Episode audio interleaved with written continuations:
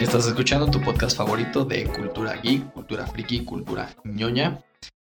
Geeks Supremos, gracias a Panda Comunicación Creativa. Si tú quieres encontrar los mejores souvenirs publicitarios para tu marca o negocio, recuerda buscarlos en Facebook e Instagram como Panda Comunicación Creativa, donde encontrarás un amplio catálogo de productos para la mejor publicidad de tu negocio. Recuerda buscarlos como Panda Comunicación Creativa en Instagram y Facebook. Amigo, ¿cómo estás? Todo bien, ¿y tú, Abel? Eh, bien, un Bien. poco pues consternado, porque el día de hoy no es como que vengan ceros, pero no hice mi tarea, amigo. Pero vamos a tener un programa muy bonito. Ok, eh, esto es lo que te enseñó la primaria, ¿no? Que si estás buscando la tarea en tu... Estoy en tu haciendo la tarea ¿no? de último momento. Ya, ya voy, maestra, buscándola. Y te haces pendejo como 15 minutos. Sí. Mis, es que sí lo hice, mis. Porque cabe recalcar que yo ayer le dije a Abel que terminara su guion. Y me dijo, sí, ahorita lo termino. Y cuando llegué a su casa, pues donde no lo había terminado. me dijo, sí, ya, ya lo tengo. Bueno, no es un guion tal cual, pero ya ahorita acabo de confesar que no tiene guion. Ajá. Así que a ver cómo nos sale este hermoso capítulo. Hoy vamos a improvisar un poquito, pero en mi cabeza suena muy bien. Se los prometo que en mi cabeza suena muy bien. Y confío, confío, confío en Abel. Porque es lo que los amigos hacen. no, mo. Ajá, no, no humo. Ok, amigo. Este, ¿quieres empezar? ¿Quieres que empiece? ¿Quieres que dé la pauta esto? Hey, ¿qué tal, gente? ¿Cómo están? Bienvenidos a Geek Supremos, el podcast que tiene más miembros que un centro de rehabilitación. Ujú. Platícame, Abel. Hoy no va a haber chiste de las cuentas de Gatel en Twitter, tampoco no va a haber chiste de los asistentes a las mañaneras de, de López Obrador, ni tampoco va a haber chiste del güey que le pidió a su vieja que bajara la pierna en Twitter porque, güey, ¿viste ese pedo? Para, súper enfermo. No, no mames, es una joya, güey. Súper enfermo. Es una joya. Ya quisiera yo tener esos huevos para hablarle así a mi mamá, güey. No sé. Mamá, estás enseñando mucha pierna. No mames, güey. Donde quiera que nos estés viendo, pendejo, y donde quiera que nos estés viendo, morra, güey. Así empiezan los asesinos, las historias de asesinos, güey. ¿Sabes quién es? sa- ¿Sabes quién es él? Samuel, no sé qué chingados, que creo que es un diputado o candidato a la gobernatura de Nuevo León, cabrón. Así es. Y ella creo que es una Instagramer, güey, super white sican, donde quiera que nos veas, amiga. De verdad, estás a tiempo de buscar ayuda. Te lo digo en serio. Y donde quiera que nos veas, güey. Y la opinión de Abel es solamente de Abel. Yo no me hago responsable de lo que acaba de decir. ¿Viste, ¿Viste que incluso emitió una disculpa? Sí, una disculpa, disculpa pública. Cristo Jesús. Quien no haya visto el video, quien no sepa de lo que estamos hablando. Hay un video muy bonito que es trending No, no topic. está bonito. Está, es una puta Está joya, güey. Es pero una no es bonito. joya. Para empezar, ¿quién cabrones se pone a ver gente comiendo Sí, costillas? costillas. Las costillas se veían deliciosas. Sí, cabrón, pero me da un chingo de cringe este cabrón porque traga como cerdo, güey. Este, hay que ir cambiando de tema, ¿no? No, mames, sí, porque me estoy emputando.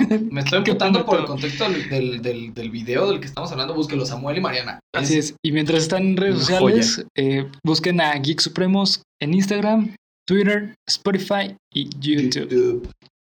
Eh, el capítulo pasado, seguramente si ya, ya, ya lo vieron. Lamentablemente no tuvo Un video. problema técnico. No hubo video. Bueno, grabamos tres Pero en esta vez hay dos videos. Ah, Esta vez hay dos tomas. Esperemos la edición, la magia de la edición convierta esto en oro. Así es. Entonces, pues bueno, amigo, este, platícame, ¿dónde estás tomando tu taza? Ah, en- creo digo, ya lo dijimos al principio del capítulo, pero nuestra taza patrocinada gracias a Ah, Panda Comunicación Creativa. Si ustedes, bueno, eso es un vaso de la alacena de mi casa, pero pues ya saben si quieren ustedes sus este, tazas eh, Oficiales. oficiales de Geek Supremos, pues busquen a nuestros amigos de Panda en Instagram y en Facebook, sí, Así es. E Instagram. Pregunten por la taza de Geek Supremos y ya. Están a un precio espectacular y se las pueden hacer en el color que ustedes quieran. Así Ah, de sencillo. Entonces, da a toda madre. ¿no? Así es. Entonces, amigo, el día de hoy vamos a platicar de un tema que o lo odias o lo amas. Ok. Que van a ser, y yo creo que nos va a dar eh, pauta para una segunda parte, más o menos. porque son un chingo de cosas. Así de improvisado está. Así de improvisado estamos porque, no, no, no está tan improvisado, güey. La neta es que sí son muchas cosas. Sí, son Vamos muchas, a hablar de las películas basadas en videojuegos. Así es, porque estás escuchando tu podcast favorito de cultura geek con comedia, en el cual yo, Bernardo Herrera, y mi amigo y compañero, Abel Cuevas. así es, les vamos a contar aspectos que engloban el fenómeno social que conocemos como cultura geek. Así es, exactamente. Entonces, Justo- amigo, platícame sobre el tema. Sí, mira, cualquier geek que se respete de serlo, o cualquier ñoño, otaku, o friki, o como quieran decirlo, ya saben que aquí no tenemos una denominación de origen, somos todos lo mismo, pues te gustan o te hace ser fan de los videojuegos, ¿no? Hasta cierto punto, y de las películas también. De hecho, creo que muchos aficionados de esta cultura son más aficionados a veces de las películas que incluso de los videojuegos. Y hablando de las películas en general, no únicamente de películas basadas en videojuegos. A lo largo de la historia de la humanidad, y bueno, a lo largo del cine, ha habido adaptaciones muy buenas, como ha habido basuras inmundas. Y eso es lo que vamos a tratar el día de hoy en este bonito capítulo, que aparte de improvisado, vamos a hablar de cultura. Sea, vamos a juntar dos culturas hoy, güey. sí, Cine y videojuegos. cine y videojuegos. Si eres un fan de los videojuegos y a lo mejor no sabes que existe una película de tu videojuego favorito, hoy lo vas a descubrir. O si eres fan O del cine revés, si eres y fan del piensas cine, que esa película es súper original, lo más seguro es que ya fue escrita antes y es una adaptación. que haya sido un videojuego. Exactamente. Exactamente. No lo pude haber hecho mejor, amigo. Gracias. De nada. Entonces, hoy vamos a hablar, este, ojalá nos dé el tiempo suficiente. Si no, pues nos va a quedar un podcast bastante cortito. De cinco películas, hay un chingo, lo tengo que decir. Muchas. Hay muchísimas películas basadas en videojuegos. Yo no me imaginaba que fueran tantas. El catálogo de películas basadas en videojuegos es muy amplio. ¿Por qué? Porque no estamos hablando de que hay una entrega. Hay muchísimas entregas de muchas películas que lo vamos a ver aquí a continuación. Hoy probablemente eh, vayamos, vayamos, vayamos, he dicho, bueno. Hoy probablemente... Vaya más señorito. Ay, ey, ey, Señor. para no dañar la cultura Señorita. vayamos a ver películas basadas en videojuegos. Hoy vamos a ver Sonaste como a. Sí, oh. lo que estás a punto de ver no es un top. Son cinco películas que por sí solas. Estás no audio. Perdón, quiero cagándola yo.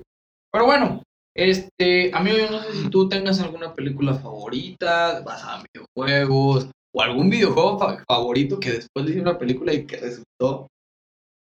Basada en videojuegos. Mm, la verdad es que no soy un conocedor de este género de, de películas. Porque la verdad es que no. Casi no veo películas que sean basadas en videojuegos, al menos que yo sepa. Sin embargo, eh, hay películas que sí conozco que son videojuegos que se me hacen decentes. Como por ejemplo, creo que hay una de Tomb Raider Sí, señor. que se me hizo bastante decente con, con Angelina Jolie. Que Angelina Jolie es. eh, Tomb Raider, ajá, es Lara este Croft. Lara Croft hecha persona. Sí, sí, sí. De Totalmente. hecho, lo vamos a Las descubrir. mismas chichis cuadradas. la misma cara de pixel, así, inmutable. Y el pelo del mismo color. ¿no? Claro, claro, claro. Es que mira, pasa algo curioso con estas películas, como lo dije al principio del podcast. O las amas, Sí. o las odias totalmente, ¿no? Vamos a ver un ejemplo, este, que de hecho no sé ni siquiera si lo puse entre la lista, pero lo, lo podemos citar, este, hablándolo un poquito en el podcast. Sí. De cómo el, el fanbase, todo lo que están escuchando es un desmadre en mi casa, porque está aquí mi sobrino, una disculpa de antemano. Pero bueno, este, el fanbase de algunas películas es muy celoso. Es muy celoso de las producciones, de los personajes. Este, por citar algo, eh, como ejemplo, ¿se acuerdan o te acuerdas de la película que hicieron los gringos de Dragon Ball? Claro, sí. Ese es el ejemplo perfecto de lo que ocasionan este tipo de películas. Evidentemente Dragon Ball no es un videojuego, posteriormente salieron videojuegos de la saga, pero la película que hicieron, si tú eres de mm, 2006, 2007 para adelante, a lo mejor no sabes de lo que estamos hablando. Igual si eres de nuestra edad y ni te enteraste que existe una película, es tan mala que ni siquiera se vuelve divertida, es aburrida, es los personajes son una, una basura. Es el ejemplo perfecto de cómo pegarle en su madre a una franquicia tan bonita como Dragon Ball. Así es. Porque los personajes no están ni bien desarrollados ni adaptados. Quisieron hacer un fan service al meter personajes asiáticos a la película. Es O el maestro gente. Roshi, ¿no? Es el maestro Roshi y Milk. Que Ah, para la gente que no sepa quién es Milk en la película, es la Chichi, misma conocida como Chichi. Chichi, ajá, que es la traducción que le dieron en Latinoamérica y el resto del mundo.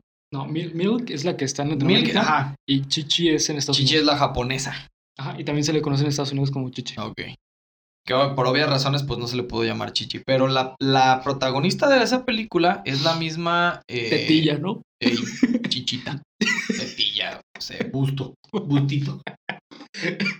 No sé por qué. Mamá. Ey, mamá pequeña. Pero, eh, por ejemplo, ese personaje, el maestro Roshi, Picoro fue Ah, claro. lo que creo que terminó por sepultar. Ya ni siquiera hablamos. Es que resulta tan mala la película, güey, que ya ni siquiera hablamos de, de Goku como el protagonista. No. Y creo que también hay un Yamcha en esa película que es infumable. Pero bueno, Sí, no, y aparte Goku es como el típico.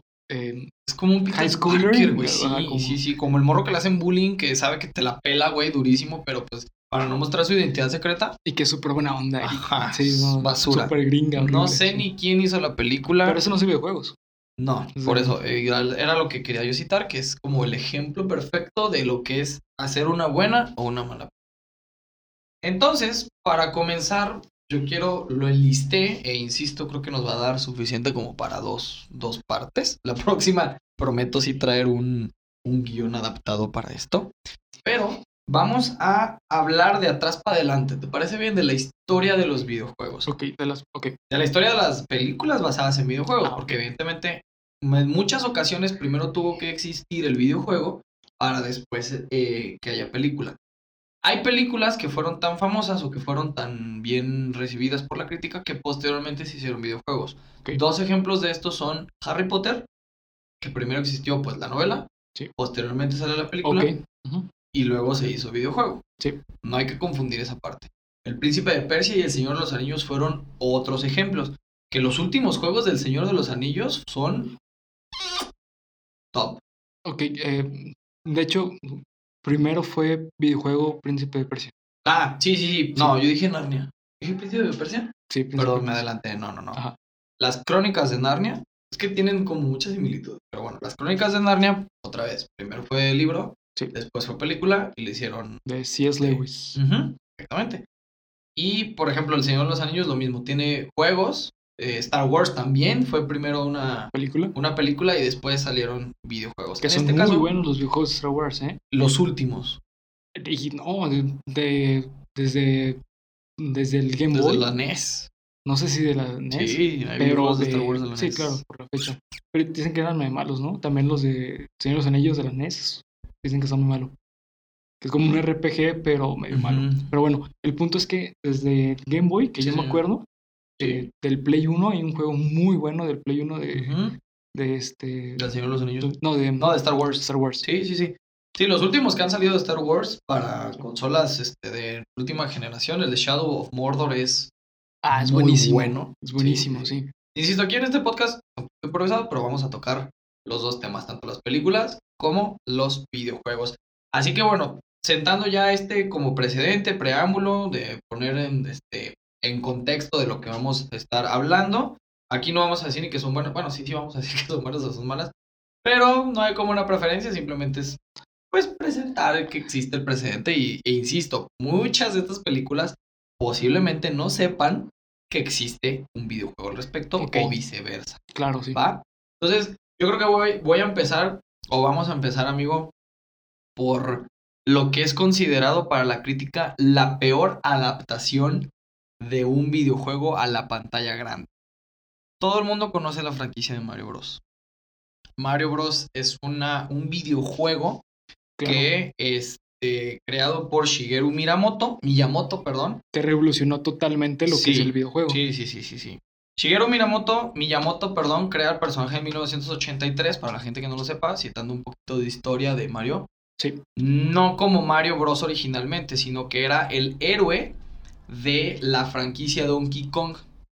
La primera aparición de Mario Bros fue en 1981 como Jumpman, que es el monito que tenía como característica, era un juego de arcade, Ok. pero que tenía como característica de otros juegos de arcade que ya podía brincar.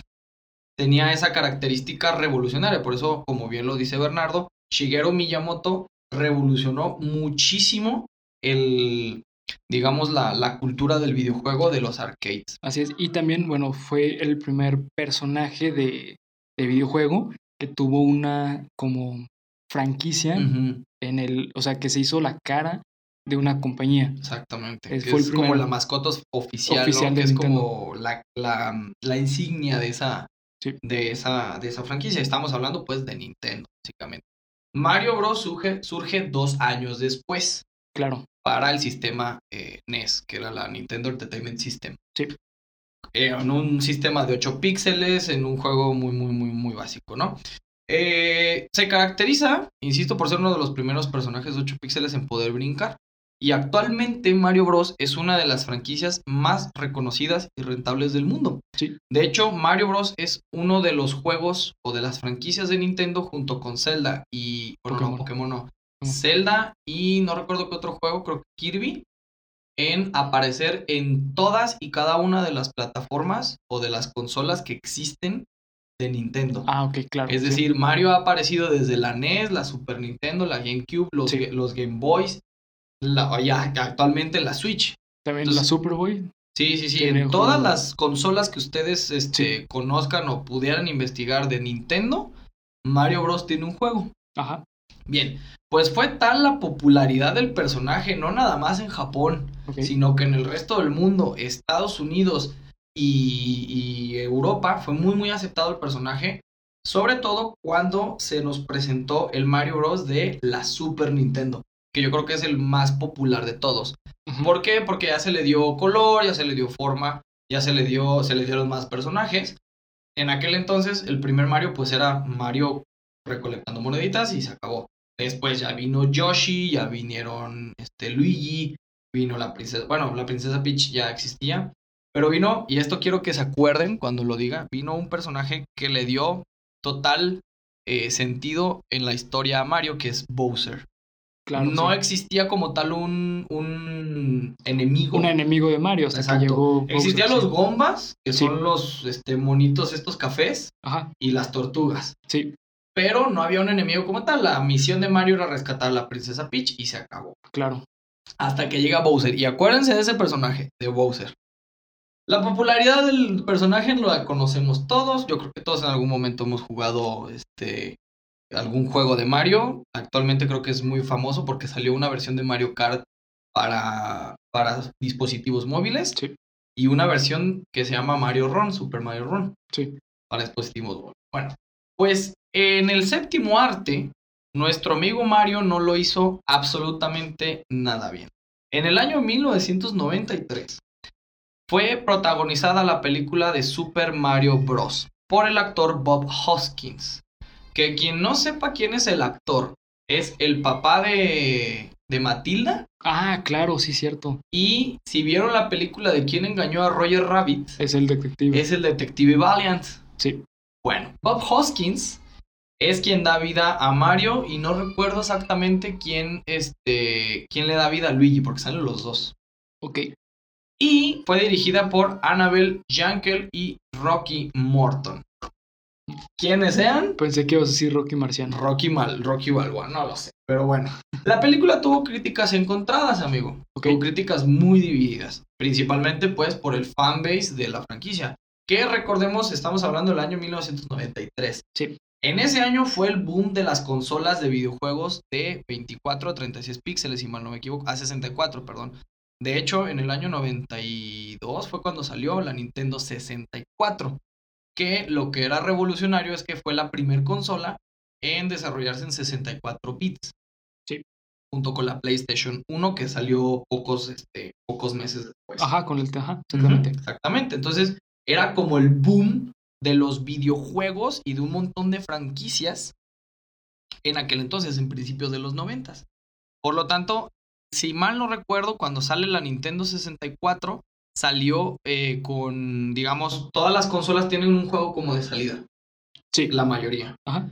La Nintendo 64 salió con un Mario Party, si mal no recuerdo. O un Mario, de hecho creo que se llamaba Mario 64, sí, tal cual. Ah, eso sí, es buenísimo ese juego. Sí, Para sí. mí es de los mejores juegos de Mario que han sacado. Es muy, muy bueno. Bueno, pues la popularidad del personaje llegó a la pantalla grande.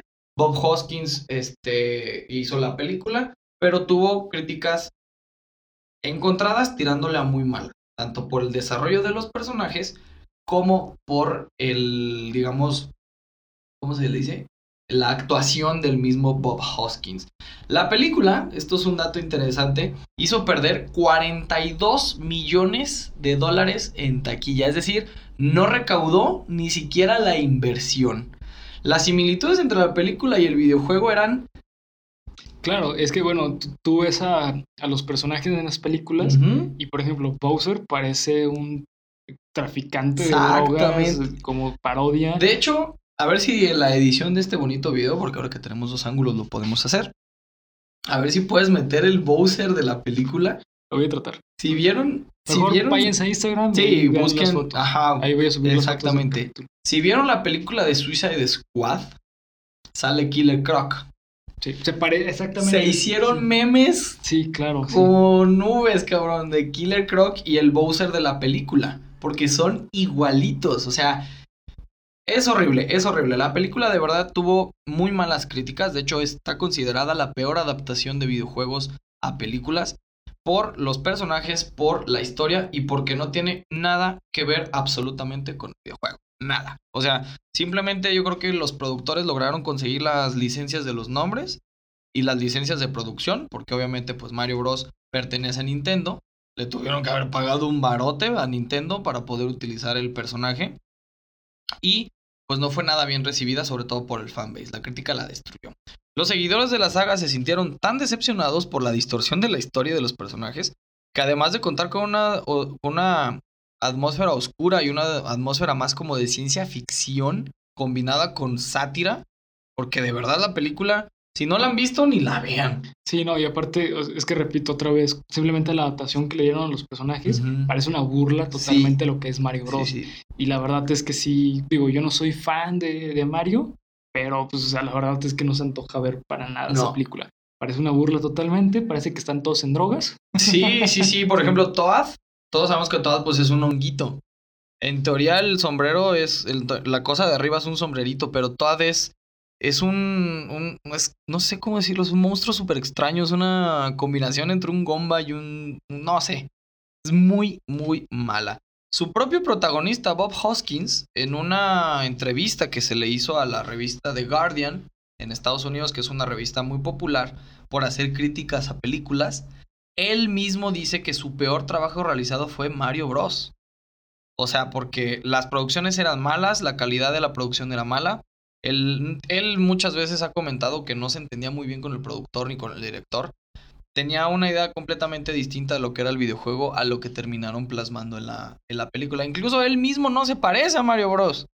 No, de hecho no, para O sea, nada. La adaptación que hacen, el bigote se ve súper falso, el, el- el uniforme se ve falso. Salen los dos hermanos, que son Luigi y Mario. Creo que también sale la princesa Peach, una cosa así.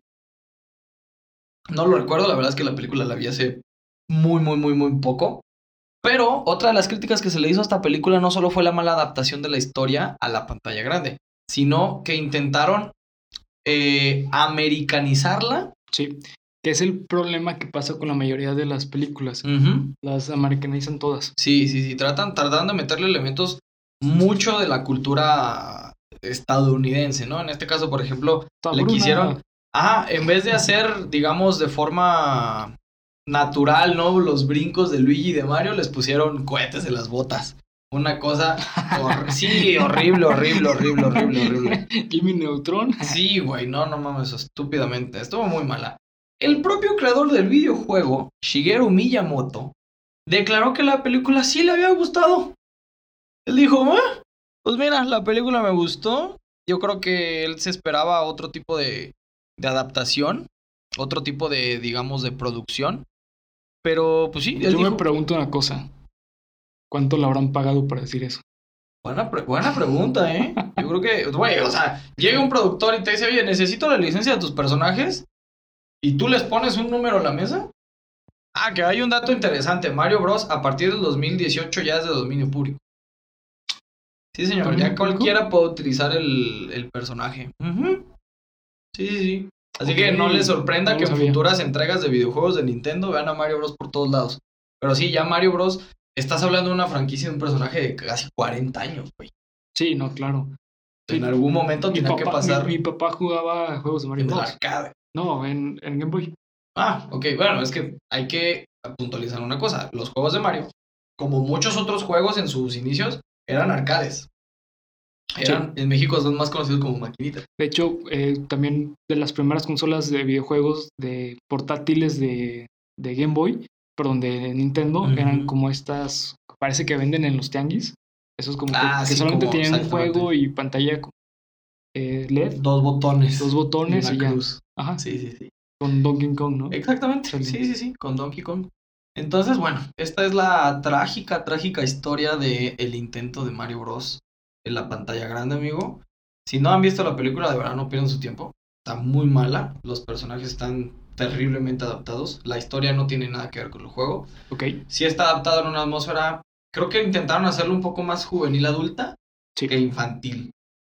claro, sí. Sí, sí, totalmente, por... pero pues es que el público en ese momento no... Sí. Sí, Sí, hay que entender también que. eh, eran niños de Mario Bros. O sea, no, hoy en día a lo mejor adultos como nosotros pues, somos los que consumimos los juegos de Nintendo más que Exacto. niños. Entonces, bueno, pues está como combinado, pero pues no queda. ay, no, no, no, no. Sí. Entonces, una lástima por Mario Bros. Que ojalá tengamos con la tecnología hoy en día y los castings que existen. A ver si sale alguna adaptación. ¿Por qué no? Te vas, de la siguiente película que vamos a hablar, te va a sorprender que va a haber un remaster pronto. Muy, muy pronto. ok, Y, pues bueno, no, no les voy a dar mucho más este preámbulo de esto. La siguiente película de la que vamos a hablar, la historia del videojuego, yo creo que es uno de los videojuegos que marcaron antes y un después en la historia del arte del juego electrónico. Mortal Kombat, amigo. Ah, sí, había escuchado que iban a sacar, sí. Oh, por Dios, cómo estoy esperando esa película. Yo sí la estoy esperando. Y bueno, Mortal Kombat es una franquicia de videojuegos de peleas creada por Ed Boon, o Van, no estoy del todo seguro cómo se, se pronuncia, y John Tobias. Dos genios, porque en su momento revolucionaron absolutamente lo que ya existía de videojuegos. Sí. Que siempre se ha tenido esta idea de que el videojuego está dirigido por un mercado pues, infantil Claro. un mercado de niños. Bien. Pues en 1992 trajeron a, a las casas de Estados Unidos y de Europa el juego que comenzó con las clasificaciones De los videojuegos. de los videojuegos. Porque no hay nada más infantil que removerle las vísceras a tu Exactamente. ¿no? Trajeron a las consolas de videojuegos. Primero sorprendió por las gráficas porque utilizaron personas reales. Personas reales y las hicieron en 16 bits, ¿no? Exactamente. Todos y cada uno de los movimientos se hicieron en 16 bits. Sí. Las personas reales, que creo que el casting eh, original, que fueron ocho, ocho personajes, creo que ya dos de ellos han fallecido. Ok. Pero se hizo, o sea, fue re- revolucionario en el aspecto. ¿Y cómo murieron? Ah, buena pregunta. Chistos que eran Sí, muertos que se como hubieran un muerto en plena fatality, grabación. ¿no? Sí, sí, sí, no, no, no. Ese es otro de los elementos que incursionaron. El fatality. Los- exactamente. Los eh, videojuegos de peleas en aquel entonces pues eran muy lineales. Pegar, pegar, pegar y reducir la, la barra de vida. Mortal Kombat se caracterizó tanto por su nivel de gore, Sí. entiéndase por sangre, vísceras, utilizaban armas, había gente este, mutilada, eh, había gente quemada, había gente a la que le, ar- le arrancaban la columna vertebral, un montón de cosas. Y estos compas, no nada más, no contentos con eso, metieron un elemento adicional que se llaman, y que hoy en día ya es conocido en toda la cultura del videojuego, como los Fatality, que son un movimiento extra o un movimiento de finisher para terminar el- Finish him. Ajá, el, el famoso finish him, que pues prácticamente es una muerte grotesca y eh, explícita. Sí. Esto volvió loco al mundo entero, sobre todo en Estados Unidos, que la censura es pues clasificación máxima. Y en Europa, de hecho, lo que provocó el juego es que muchos, muchas de estas entregas no fueron vendidas, no fueron distribuidas. ok. En muchos países de Europa y de Japón no fueron distribuidos. Japón, que es uno de los países con una doble moral tremenda, este, Mortal Kombat no fue bien recibido. ¿Por qué? Porque Japón tenía Street Fighter en aquel entonces. Entonces, veníamos de la historia de Ryu, tenían también de Kino, perdóname, tenían también de Kino Fighters, que es otro juego de culto de las, de las peleas, pero tenían otro estilo Y Mortal Kombat era demasiado estadounidense para los japoneses. Por lo tanto, aparte del nivel de violencia, prohibieron la venta del juego. Los primeros títulos fueron para arcades. El 1, el 2 y el 3. Sin embargo, esta prohibición o esta, digamos, censura que hizo que se prohibiera la venta en muchos países del mundo, hoy han hecho que poder conseguir uno de los cassettes o uno de los, no sé cómo decirlo, pues tarjetas de juego originales de Mortal Kombat, una arcade completa de Mortal Kombat, es imposible y en el mercado han alcanzado precios de coleccionista por los aires. Sí, de por sí el arcade es un artículo bastante caro porque normalmente se hace como a medida, se, se utiliza sí, la máquina completa. Sí, claro, claro, o sea, es, es caro. Eh, hoy en día hay arcades que pueden emular videojuegos, pero son carísimos. No me imagino el arcade original de un juego famoso. Exacto, porque hoy en día, bueno, entendemos lo que dice Bernardo, emulan videojuegos y tú metes un peso o lo que sea una maquinita y tienes un catálogo. Antaño las maquinitas era un juego. Un solo juego. Nada más. De hecho, eh, yo de niño una vez fui a, a Estados Unidos con mi familia de vacaciones a San Diego. Este, y hay un restaurante, no sé si está en todos Estados Unidos, pero al menos en San Diego, que se llama Red Province, que es hamburguesas, comida americana, este, como tipo chilis y así. Eh, y había una zona de videojuegos, eran juegos arcades. Había un arcade de Pac-Man, un arcade de Mario, arcade, mm, ah, no me acuerdo cuál es, pero la que más recuerdo es la de Pac-Man, que es súper bonita, es como una mesa de, de café. Sí, y el Pac-Man lo tienes abajo, ¿no? Ajá, y sí, sí, De hecho. Sí, no es el típico, no es la típica maquinita de la televisión ahí empotrada, ¿no? Sí, no, no, no. O sea, parece una mesa de, café y, tienes los botones alados. Exacto. Entonces juegas con Pac-Man. Bien, pues las primeras tres entregas de Mortal Kombat, Ajá. la 2 y la 3 fueron altamente censuradas. Y pues esto evidentemente provocó eh, el sistema de clasificación de videojuegos como lo tenemos hoy en día. Eh, cuando eran los arcades, eran distribuidos por Acclaim Entertainment, ¿vale? Era la distribuidora o la creadora de los arcades. Posteriormente se vendió a Warner Bros. Hoy la franquicia pertenece a Warner. Entonces ahí fue cuando lo empezaron a llevar a consolas de sobremesa. Y pues bueno, Mortal Kombat es una de las franquicias de videojuegos, yo creo que más este, rentables, más conocidas. Hoy en día cuentan si ustedes creen que son porque el último Mortal Kombat es el 11, no. Cuentan con 32 entregas de videojuegos. Ok. Algunos son canónicos, otros son spin-offs. Uno quizá de los más famosos spin-offs que, existen del universo de Mortal Kombat es con DC Universe. Claro. Existe el Mortal Kombat versus DC Universe. Y lo que ha hecho esta franquicia eh, tan revolucionaria, aparte de lo de implementar el sistema de clasificación, que eso me gustaría explicar un poquito. El sistema de clasificación de videojuegos no existía. Antes era pues todo para niños, estaba dirigido a un público infantil, hasta que llegó Mortal Kombat. Ahí fue donde se implementó la clasificación de videojuegos en E, T, M, M más 21, creo. Creo que es Entertainment, que es e, No, es E, Everyone. Everyone. De todos. T es de teen, que es para público más juvenil. El M es para público maduro, mayores de 18, y el M21 es para público eh, mayores de 21. Hay que recordar que esto pues, se da en Estados Unidos. La mayoría de edad de los Estados Unidos son los 21 años. Eh, sí, o sea, es la mayor de edad eh, a los 18 para poder tener sexo, o sea, que sea legal el sexo, y este, el servicio militar. Exacto. Pero a partir de los 21 ya tienes como que el logro desbloqueado de todo. Exacto, ya ahí es legal lo que quieras hacer, ¿no? Creo que a partir de los 21 puedes ir a apostar a Las Vegas, puedes consumir otro tipo de mercado, etcétera, etcétera. Bien. Pues la clasificación de los videojuegos es un poco similar a lo que ocurre con la clasificación de las, de las películas, ¿no? O sea, tenemos películas infantiles, tenemos películas para un público más juvenil, películas para adultos. Pues Mortal Kombat es un antes y un después en este, en este aspecto. Ok. Evidentemente, la, las primeras tres entregas pues no, no contaban con esta clasificación.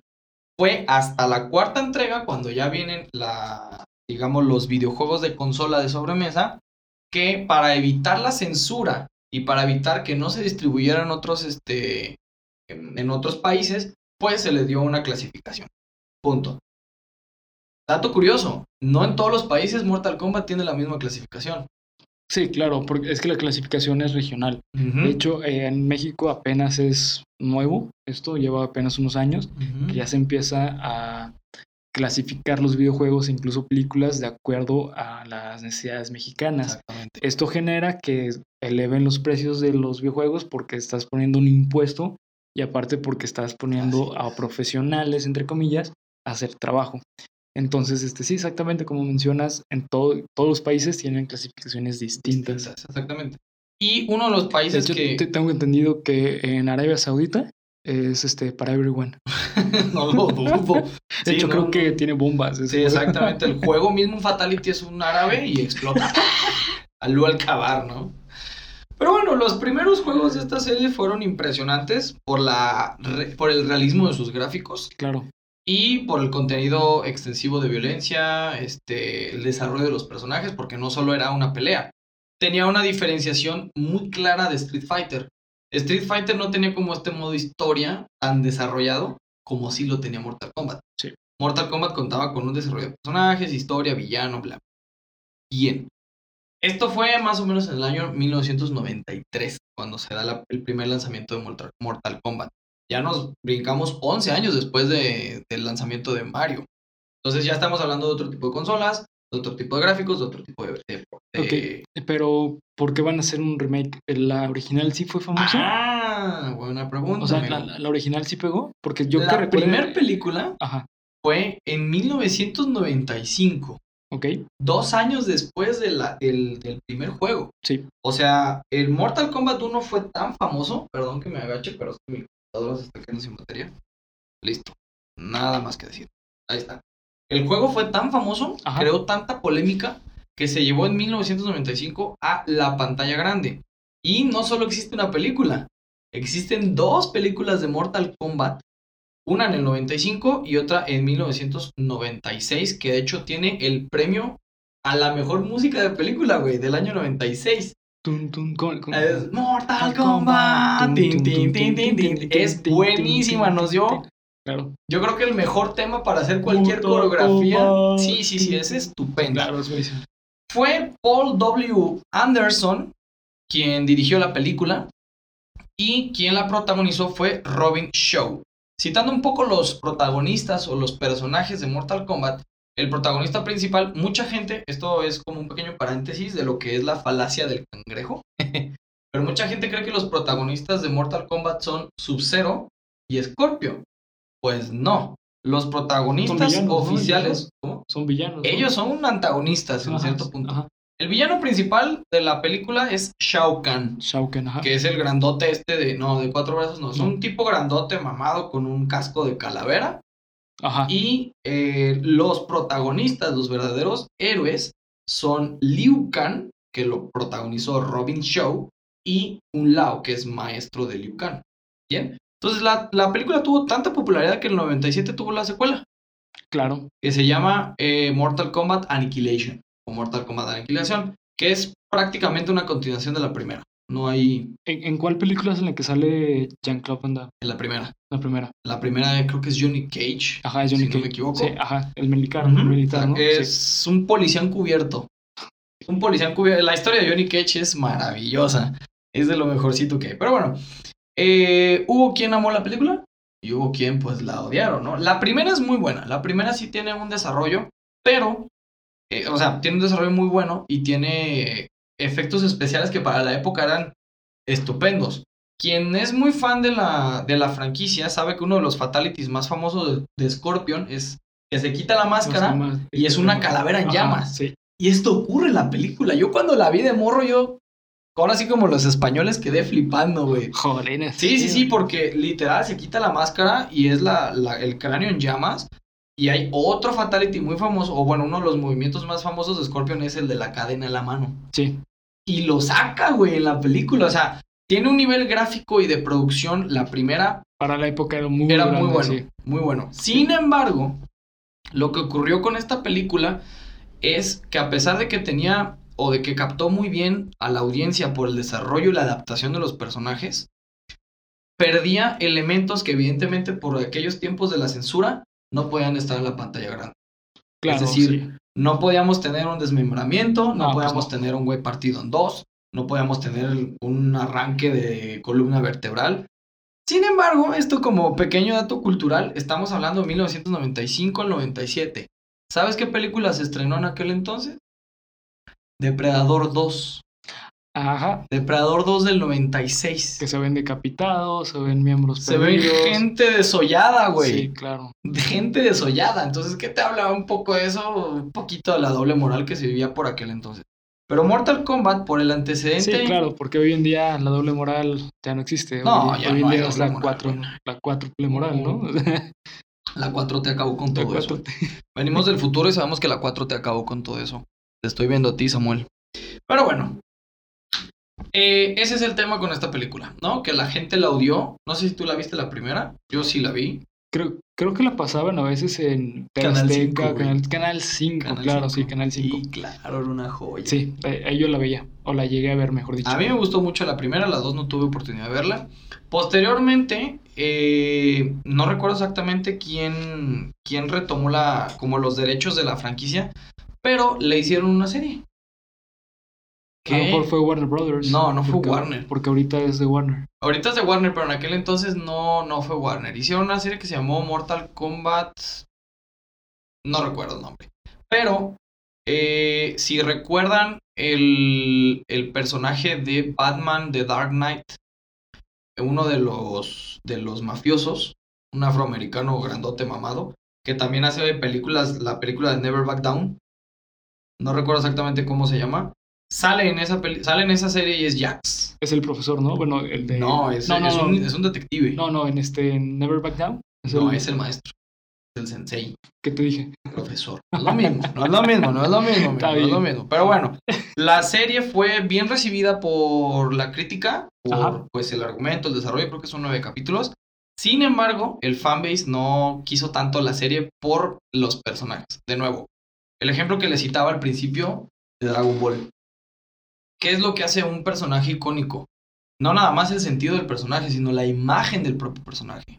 Si tú vas a ver una película, yo creo que el 80% es por los personajes que hay dentro de la película, sobre todo cuando están basados en franquicias de películas, de series, de... Imagínate que hubieran hecho si hubieran readaptado Los Simpson en real action. En live action más bien. No, en Real Action. No, sí. no, no pasaría. No, estaría horrible. Entonces, la crítica por parte del fanbase de Mortal Kombat de la serie no fue del todo bien recibida porque, de nuevo, tuvieron el error de rehacer o de readaptar los personajes a la serie. Es decir, nos presentaron un Sub-Zero que no era Sub-Zero, nos presentaron un Scorpio que no era Scorpio. claro. Creo que el más parecido era Jax, pero una de las características más notables de Jax eran los brazos de metal. Pues aquí era un detective, spoiler alert, era un detective que no peleaba y que no tenía los brazos. Entonces, sí, no tenía los brazos de metal, era Ah, una persona ok. tal cual. Me imaginé. Ah, no, no, un manco, ¿no? De- ah, pues, no. No, no, Pero bueno, pues. Hoy en día la franquicia es uno de los videojuegos más rentables del mundo. Eh, las primeras entregas eran 8 personajes jugables nada más. La tercera entrega ya contó con 10 personajes. Y posteriormente han ido añadiendo más. Hoy en día es una de las eh, de los videojuegos de peleas, yo creo que de culto. Junto con Street Fighter deben ser los dos juegos de peleas, por lo menos los dos más famosos. Y gracias a que hoy pertenece a Warner, tenemos un roster de personajes súper amplio. Me parece que a partir de 2009, 2010 aproximadamente, eh, ya empezaba esta como tendencia de los videojuegos de los DLCs. Y uno de los DLCs que mejor entró en Mortal Kombat fue el de Freddy Krueger.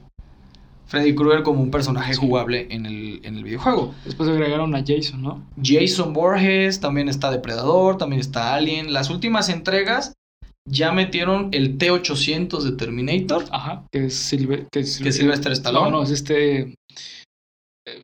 Sí. No, es Schwarzenegger. Eh, Schwarzenegger, perdón, sí, sí. Que es lo mismo, nomás que uno que habla mejor que el otro y ya. Yo no tiene la cabeza. Y el otro son, y el otro sí es famoso por decir hasta la vista, baby. Pero bueno. Sí. Sin embargo, el personaje más icónico que han integrado a, a Mortal Kombat, ¿cuál crees que sea, amigo? Chucky. No. Bueno, lo iban a hacer, pero no lo hicieron. Fue Joker. Ah, en el. Mortal Kombat 11, en el Sí, último, claro, metieron Joker. al Joker. Entonces, eh, esto nos refleja que es una franquicia súper rentable. Las dos películas, la primera fue muy buena, fue bien, recibida por la, por la crítica, pero un tanto cuanto odiada por los fans de aquella época. Y lo que comentabas hace un par de minutos, habrá, benditos a Dios, para los que sí nos gusta Mortal Kombat y para los que nos gustó la, primera película, que sí tuvo fama en su momento, eh, habrá un remaster de la película en 2021. ¿Y quién crees que la va a dirigir, amigo? ¿Mi tío Hugo? Ojalá. No, señor, lo va a dirigir uno de los hermanos Russo, Greg Russo. Ok, ok. Entonces, puede que tengamos una buena adaptación. Dudo muchísimo que vayamos a ver algo de lo que se ve en los videojuegos. Claro, claro, y, más que nada porque, bueno, la verdad es que a mí eh, los productores, eh, pues... Los rusos, los hermanos rusos. se me hacen un poco comerciales en cuanto que están haciendo como que la misma temática o la misma manera de hacer películas que les funciona y por eso lo hacen. Pero, eh, no sé, creo que queda bien por el tipo de videojuego. Exactamente, sí, porque Mortal Kombat es, em, aparte de un juego de peleas, también está considerado como una acción y como un poquito de horror por la cantidad de, de gore que... que claro, sí, sí, claro. Y hablando de horror, no pude terminar la nota de mejor forma. Hablando de horror, vamos a pasar a uno de lo que yo creo que es de tus favoritos, probablemente, a lo mejor estoy equivocado. Y de lo que quizá es la franquicia que mejor ha adaptado, o bueno, mejor ha aprovechado la adaptación de los videojuegos a la pantalla grande. Y estoy hablando de nada más y nada menos que Resident Evil. Ok, sí, claro. El huésped maldito para nuestros amigos de habla hispana, de España, y La maldición del terror de Julia Valentina. o sea, Jill Valentine. Sí, Jill Valentine. Resident Evil. Eh, si tú eres fan de los videojuegos, sepas que hay videojuegos. Perdón, si eres fan. Qué pendejada acabo de decir. Si eres fan de las películas, sepas que hay videojuegos y no hay un solo videojuego, hay un chingo de videojuegos. Y, si eres fan de las películas, entérate que hay películas. De los videojuegos. que existen películas. Que existen películas de las películas. Pero bueno, Resident Evil es una franquicia del género survival. Survival Horror de 1996. Se trata de una franquicia de medios.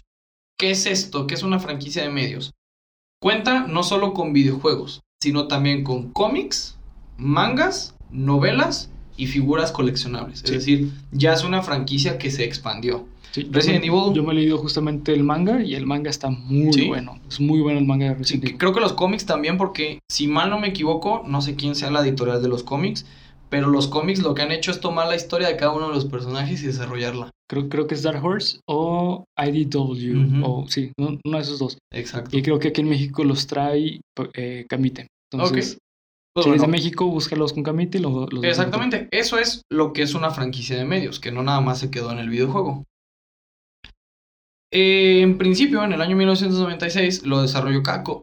Capcom. Creo que a la fecha sigue siendo desarrollado por Capcom y su creador fue Shinji Mikami, la mayoría de los juegos.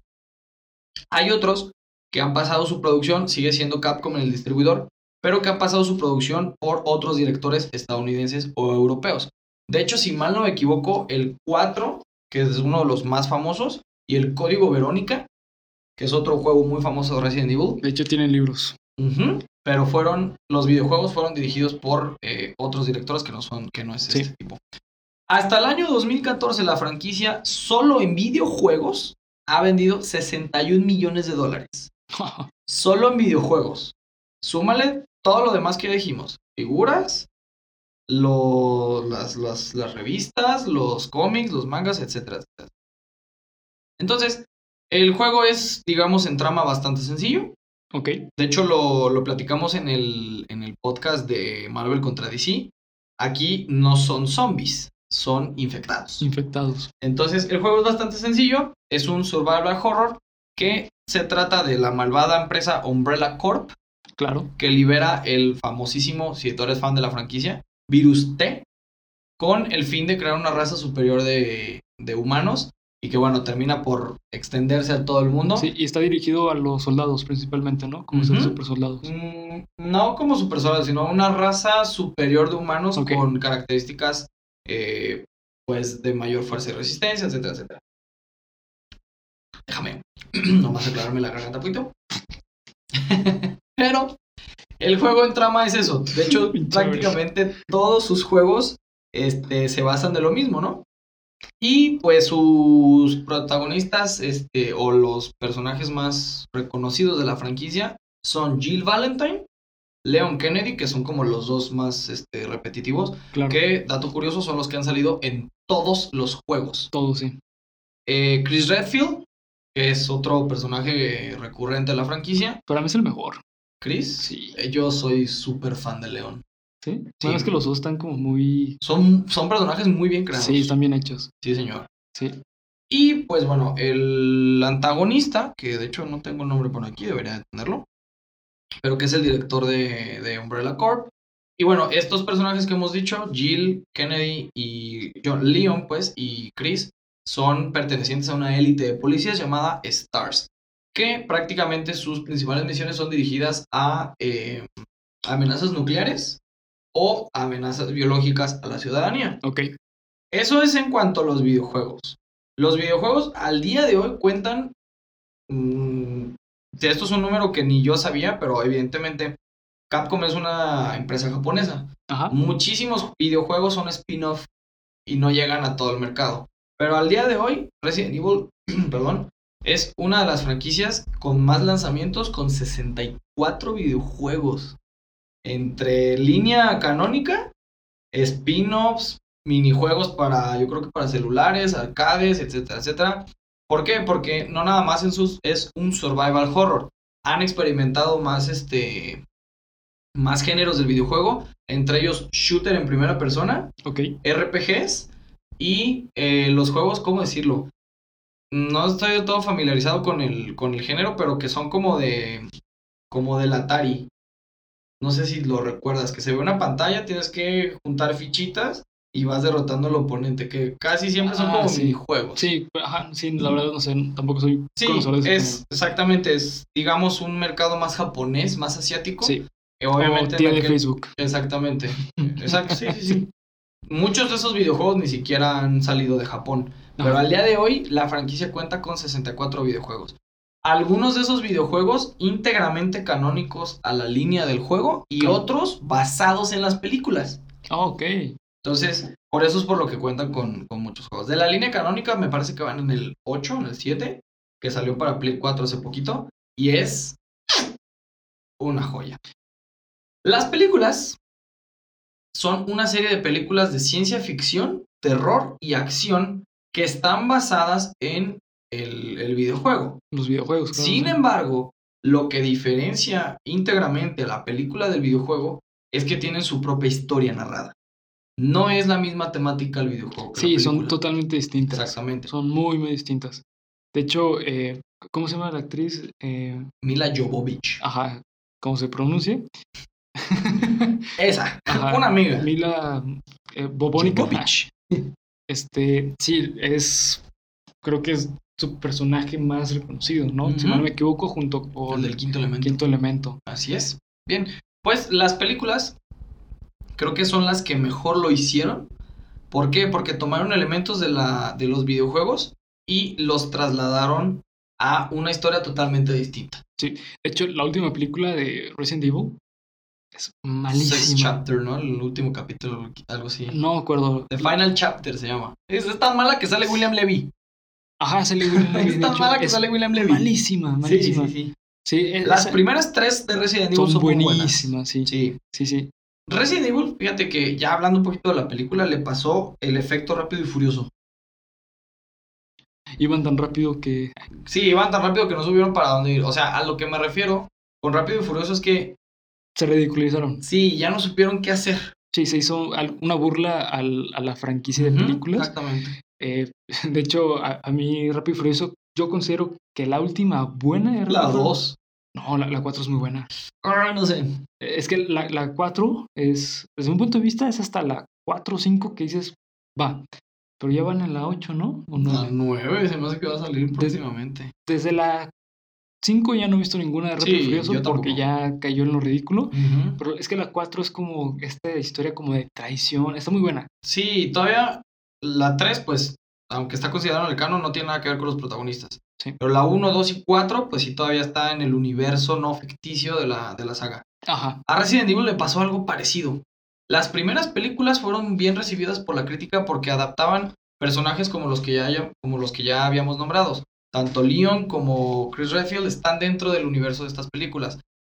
Físicamente quizá no son idénticos porque creo que Leon Kennedy de las películas es de tez morena y de pelo negro. Y el Leon Kennedy es el típico policía americano rubio de Rubio. lentes mamado. Ajá. Pero introdujeron el personaje que yo creo que le da sentido a toda la película, a toda la saga, que es, como lo que ya, el que ya comentaste, el de Mila Jovovich, que es Alice Ever, Evernate, Evernate. Evernate y algo así. Evernate. Alice en las películas, al contrario de en los videojuegos, es, digamos, el centro de partida de toda la película. Es un experimento dentro de la película. De hecho, son clones, son un chingo de Alice en toda la película. y la trama principal se centra en buscar el origen de Alice mientras combaten la, la amenaza de Umbrella Corp, que es el virus T. Ajá. Prácticamente el argumento es el mismo. Es una élite de policías que en la primera película son aniquilados por completo. Creo que solo Sí. sobre- sobreviven dos. Este, y pues tratan de buscar una, una cura, que básicamente es la trama. La 1, 2 y 3, Sí, son buenísimos. nada que decir, son muy buenas. El desarrollo del personaje de Alice es muy bueno. El, el digamos, el efecto crescendo del, de cómo empiezan primero en, en la en Umbrella, ¿no? Cómo es este, solo en una parte. Luego se van, creo que a todo Nueva York. Después están ya en una poca- posapocalíptica tierra. Luego lo van llevando todo el mundo. Bueno, pues el desarrollo es muy bueno. Sin embargo, ¿Y el efecto Patronus cuál es? es cuando haces.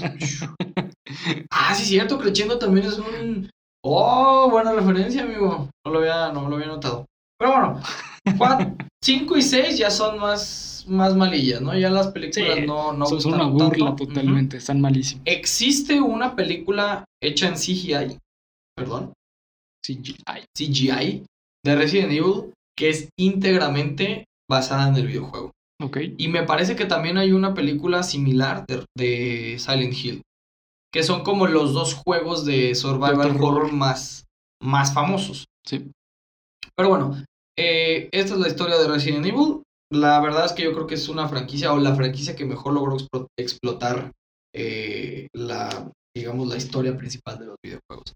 La siguiente, ya la había dicho Bernardo al principio, que también lo hicieron muy bien en la pantalla, o por lo menos la crítica así lo, lo decidió, y es... Si quieres, nos vamos un poco más rápido con esta porque ya vamos a llegar como a tres minutos de la hora. Oh my god, les dije que íbamos a tener este dos partes.